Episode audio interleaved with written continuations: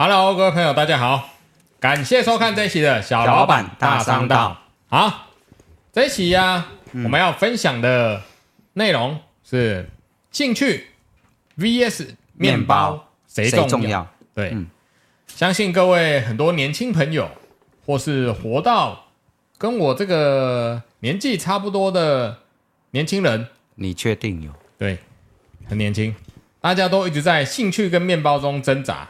我的人生呢、也是在兴趣跟面包中挣扎了许久，到底谁比较重要？我到现在啊，还得不出定论。但是啊，首先先请紧张大师介绍一下今天要送的小礼物好了。好，这次我们送出笔记本小东西哦。那我们小东西会持续送一堆很多东西小东西，这是华硕笔记本。还有一个看似不知道这是干嘛的小扇子，啊，好，好了，这个可以了。哎，这是买微软正版才有的哦，小礼物是吗？嗯，我怎么没送过嘞？这是微软的啊。好的，然后还有一个螺丝起子，哦，就是我们最常出现的螺丝起子。那我们之后会陆陆续续送一些大家比较有兴趣的东西啊。好，OK。好，留言密码一样哈。嗯、老板好帅，头发好多。上一集没讲哦，都要我帮你后置。哎呀，那这一期把你把这一期剪的剪到前面那一集，然后两集就出现一样的，有人会发现吗？会啦。那我有那么厉害吗？好，嗯，这一期要大家讨论的是兴趣和面包到底谁重要？嗯，以我现在来看呢、啊，嗯。都很重要，因为如果你没有兴趣啊，你人呢、啊、就活得跟行尸走肉一样。因为如果你只有钱，你每天花钱，你也不知道要干嘛啊。你没有兴趣，你真的很无聊，你就只有钱，你不知道你要干嘛，每天吃好睡好就没了。啊，你有兴趣，有些有些人呢、啊，追求兴趣跟追求梦想的时候，他是不需要钱的哦。那个是心理的一个层面，马斯洛需求三角形。因为大家都知道吧，就是从最基本的生理需求，嗯，要吃得饱，对，到心理，然后追求自我，就这是马斯洛的需求三角形。好，呃，以现在的情况来讲，我大概可以跟各位聊聊，或者分享一些我看到的。以前呢，我也很喜欢打电动，以前那个时候是，呃。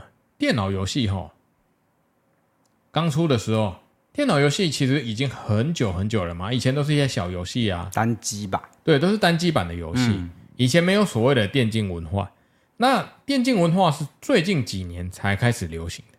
依照我们这种中年大叔来看，我不是哦。依照我这种年轻人来看啊，电竞文化的崛起，其实我是觉得相当不错了，因为啊。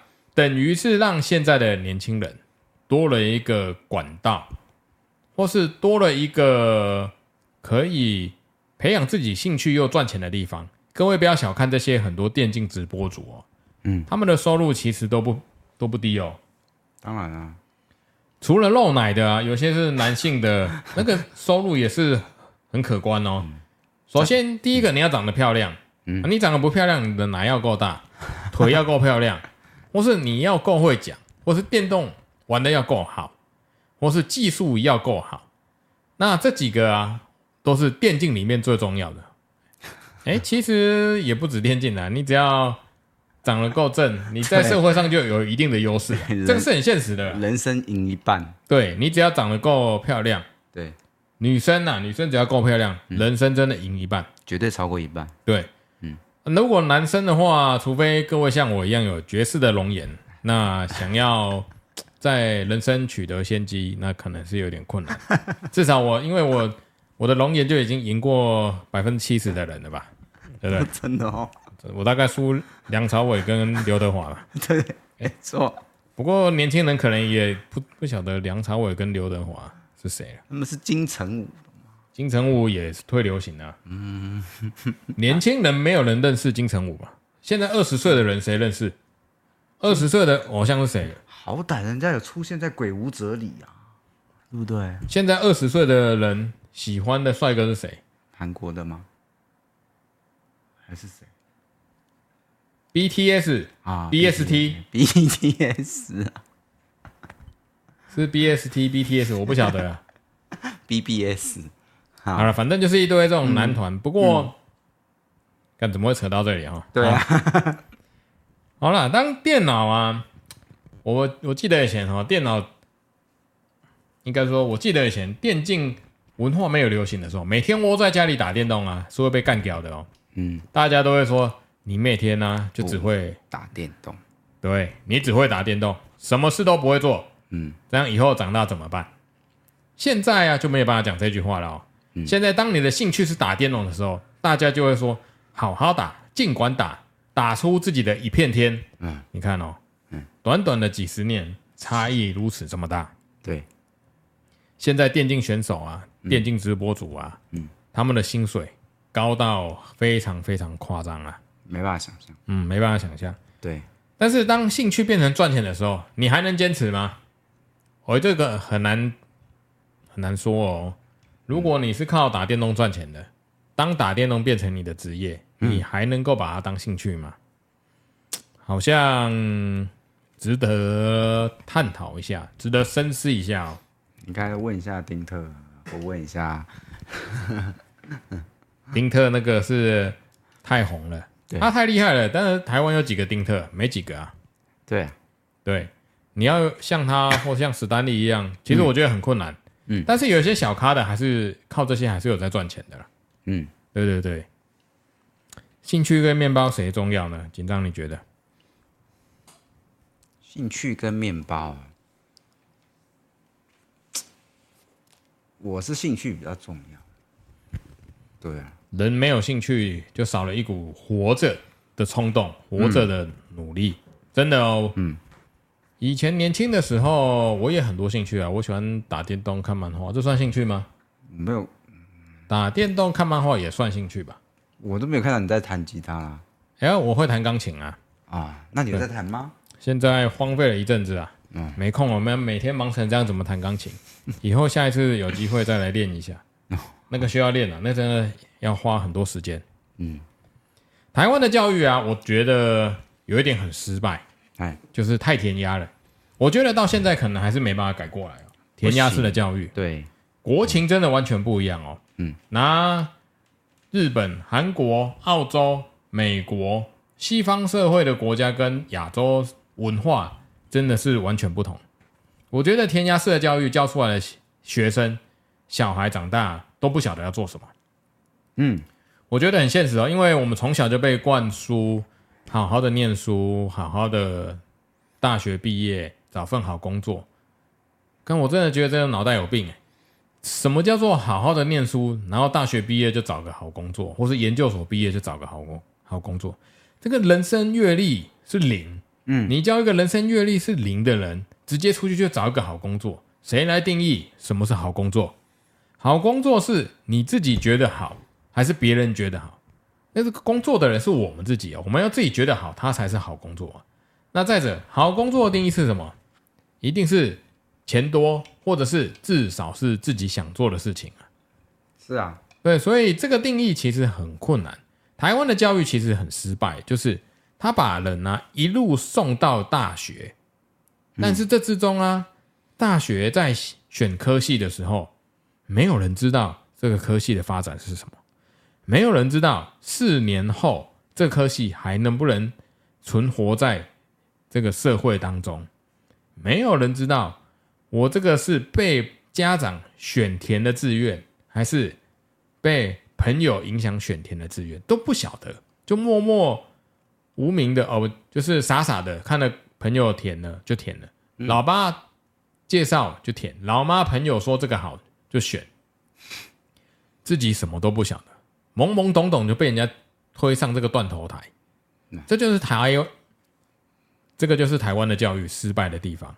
因为大家根本不晓得你要做什么，人生的经验是零，嗯，阅历是零，然后就却希望可以打造出一批精英出来，这个想法真的是有问题的。紧张，你觉得呢？这很正常。台湾的我们班上同学都这样，我有几个是走我们这种资讯啊、资管啊这种该走的那种路，没有，很少哎、欸。对啊，你在那边玩什么？没事，你没事在那玩麦克风，它快掉下来了。我觉得各种领域啊，应该是要像欧洲，或是像西方世界。芬兰教育你有看过吗？他们就不是不是用分数去分人。那本书我有看过。嗯，对。在讲什么？芬兰教育就是在讲说，他们他们很注重技职体系。哦，应该的。对，他们针对每一个人因材施教。这个国家的那个。教育方式，我们从书里面可以感觉出来，他们不采精英式教育。那本书我印象很深刻，我当兵的时候闲得没事干就在看这个书。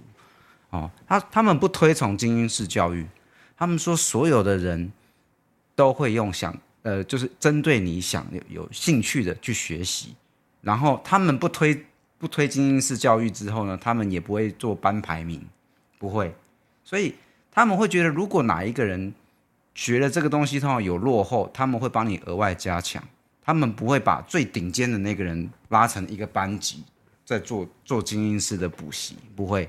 所以他们他们毕业的学生一排都是齐头式的，哦，大家都水准都差不多。但是这样也会造就另外一个问题，就是不会有天才出来。有没有发现那本书里面有讲的是这件事？就是说他们。他们所有的教育出来的学生啊，都会很有自己的想法，也不会觉得说我今天学了这个专业性是特别输给别人的。对，这是我觉得对于现在台湾式的教育，这是可以去参考的地方，但是它也有它不好的地方。对，对啦，就是，这个感觉出来，小朋友会有自己的想法。对，我觉得应该要跟德国一样。我记得我有看过德国念大学毕业的年纪啊，都比台湾高上很多。因为他们很多人念大学毕业之前都有在外面工作的经验，他们工作了，寻找了人生的方向之后，确定自己想要走这一条路，才到大学里面去进修，而不是啊什么都不懂。哎呀，老爸叫我填个医科当医生，老妈叫我填个资工，我就变写程式了。那实际上完全没兴趣，念的痛苦的要命。对，你看台湾人很多学生毕业之后。跟无头苍蝇一样，不晓得要做什么，就是完全对自己的未来没有方向，就是因为教育没有好好的引导到他的方向。对，我觉得家长其实也有责任的，因为家，可是也不能怪家长，因为家长，我们这个年代那个家长，他们那时候确实接收到的资讯跟教育跟我们完全不一样。我最近就有一个年轻人这样子跑来跟我讲这件事，那就有一个几年前。有一个年轻人，高中要念大学，就来问过我，哦，他想要念什么？但是他对什么几乎都没有兴趣。然后家人就说：“你多去跟别人聊聊天。”我记得时候，那时候他是高中要念大学，他他选了台北台北商专，台北商专，对。然后他现在念国贸，念毕业之后出来。他也不知道他要做什么，他他他说说他念的这四年都在混，他念得很痛苦，对。然后前几天他又跑来找我聊天，对我说啊，你你最近要做什么工作吗？他说他最近刚去受了保险训练的业务的课程，现在是保险业务员，是某一家公司的保险业务员。然后我就说，那你选了这个工作，你目前打算是怎么样？我说你该有的证照有考到吗？还是你在学校的时候有考到证照，或者是你在学校里面有做一些实习是自己有兴趣的吗？然后我又问他说，你同班同学大概都在做什么？他也跟我说，同班同学念气管的跑去银行工作、金融工作，跑去做。那个保险业务员，我说，这是你你想要做的工作吗？他也不知道，但我跟他讲这件事，不是说你毕业去做保险业务员不好，那这是你一个人生的一个磨练。但是你在做这件事的时候，你要去想想，你在里面你要给自己一个标准、一个期待或者是一个时间，说我在什么时间内要做好这件事啊？有没有达成？对，你也一定要在你这个人生中有点彷徨的时候，去多试你想要的工作，因为这个这个工作我也做过。其实我觉得这个就是刚刚的主题，面包跟兴趣谁重要？大家在早期的年代都觉得面包最重要，当然到现在还是有很多人觉得面包最重要。嗯，但是我的观念，我觉得应该是面包虽然重要，可是你没有兴趣，你的人生就没有灵魂。你如果有了兴趣去支撑，那又可以顺手得到面包，那应该是最好。嗯，像台湾可能就很不重视艺术领域。比如说绘画啦、雕刻啦、音乐啦，你看哦，这些在西方的国家可能出入比较大，像一些比较大的舞团哦。以前我们在北医大附近有个门市，那里面有很多舞蹈系的学生啊，舞蹈系的妹子，哎，讲到都会笑，因为每个都活力十足，看起来非常有元气啊。我就觉得人生就是要这样。他们就是每天在磨练他们的舞技，嗯，跳舞的技巧都跳得很好。然后毕业之后，有些就会直接去国外，然后去国外的舞团或是台湾的舞团。但是很现实的来讲，哦，台湾的舞团可能没有办法给他们发挥，即使他们跳的再好，台湾的环境就是这样。然后跳舞舞者的生命就跟运动员一样，他没有办法太持久，嗯。但是他只要找到一个属，他只要找到一个属于他的舞台就可以。那这在这个舞台上，他自自己哈内心就可以得到很大的满足感。那同时又可以，如果跳得好，又可以赚到一点钱。音乐也是啊，你看，殊不知很多音乐，钢琴、小提琴等等的音乐名师，念了国外知名大学回来毕业之后，第一个。就是去找音乐老师的工作，对，这简直就是神经病嘛！我念全世界或是全美国、全欧洲顶尖的大学音乐，嗯，毕业之后回到台湾，只能够当国小音乐老师、高中音乐老师，你不觉得这个很可笑吗？或者是回台湾就只能够当钢琴家教老师，嗯，那这。投资报酬率完全不不成正比嘛？对啊，呃，荧幕前的你们可能没什么艺术细胞了，跟我不一样。像我可是沉浸在钢琴的世界里，沉浸了非常久。我以前在学钢琴的时候，哎，不要怀疑，我有机会练一再练一首曲子让大家看看。虽然弹的不咋地，但是我也花了很多时间，从早练到晚，然后就这样持续了非常非常久的。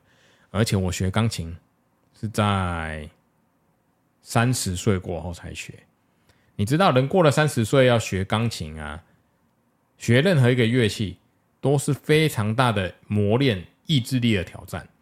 我是到后期，我是真的忙到已经没有办法练琴的时候，我就没有办法学，因为我每一首曲子，我回到家我根本没有时间练，因为回到家太晚了。我为了这样买了。那个电子的数位钢琴，可是我发现后期真的是没有时间练了，所以没办法。但是这种艺术性的啊，气，这种艺术性的兴趣，哦，不管是音乐、绘画、雕刻，各种艺术性的啊，我觉得它都是一个很热血，然后一个很心灵层面的一个兴趣或一件事情。嗯，对。这个我觉得你得到的成就感会远远大于一个面包，因为当你展现出来的时候，譬如说我画了一个很美的画，当人家在看你这幅画的时候，别人就被你带入了他的世界。当你看到别人做了一个很好的雕刻，你就会跟着那个雕刻师的脚步而进入了他的世界。所以兴趣啊是要可以引起共鸣的，所以我觉得这个是很重要的哦，引起共鸣，然后。这个是，如果你念了一流大学或是顶尖学府出来，就应该要把这件事情理念，我我觉得啦，把你的兴趣跟面包的获取之间，要获得一点正向观念。念了台大毕业，结果你的梦想只是我要去当工友，这不是很奇怪吗？你念了台大就是好好的把自己的人生经营好。你可不是说工友不好哦，我没有否认工友的意思。我说，如果你念到台大，势必你享受到了很多资源，学到了很多东西，那是不是要呃对你的身边或是你的家人，或是对你自己有更更好或是不同方向的期许？就是你可以做到别人做不到的。台大我就考不上啊，你考上了代表你可以做更多事情啊。嗯，对，我觉得是这样啊，就是你有兴趣。兴趣之后，就是想办法拨一点能量啊，让它转换成流量或是金钱，这样可能会比较容易存活下来。这是流量密码。嗯，流量密码是大奶呀。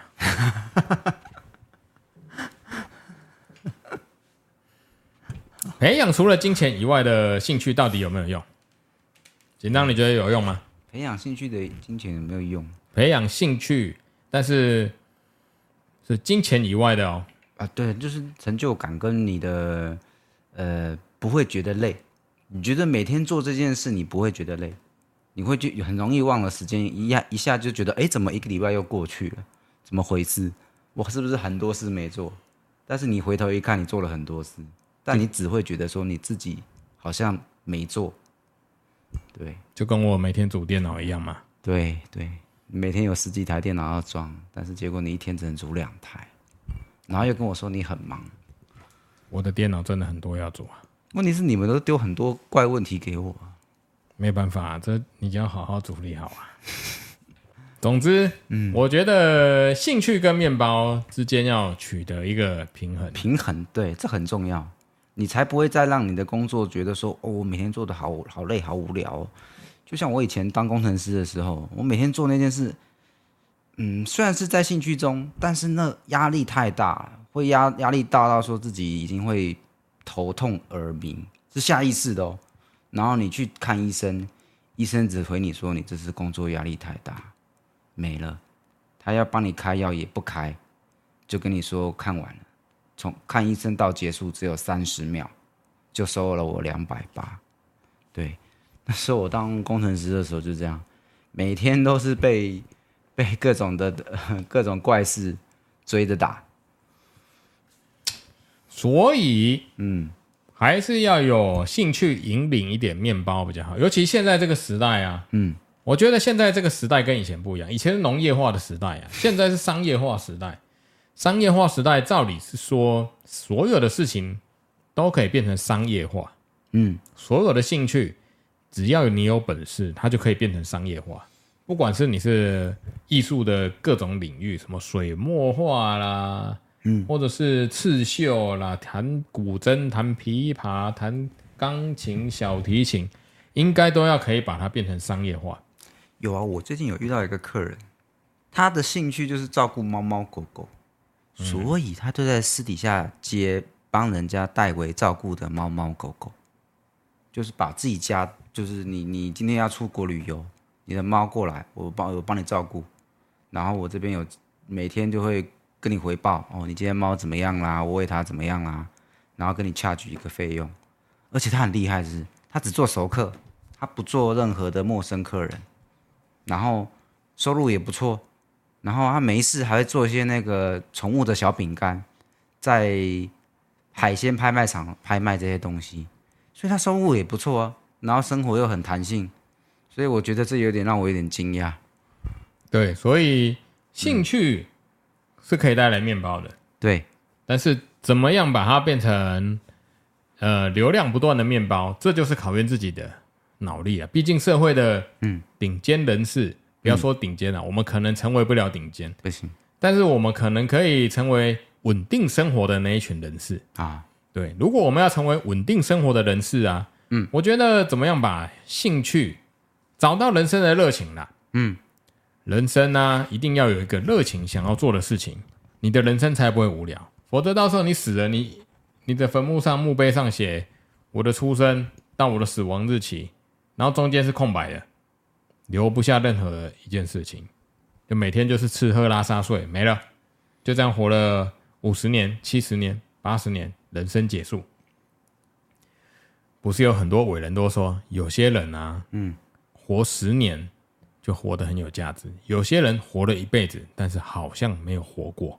对，这个就是，如果你人生没有一个热情，没有一个目标，可以去刺激或是让别人进入这个世界的话，我觉得是有一点可惜的，并不代表这个人生不对哦。但是我觉得，如果你可以发挥到更多，以现在的资本主义社会来讲，如果你可以在你的人生发挥更大的影响，更多人。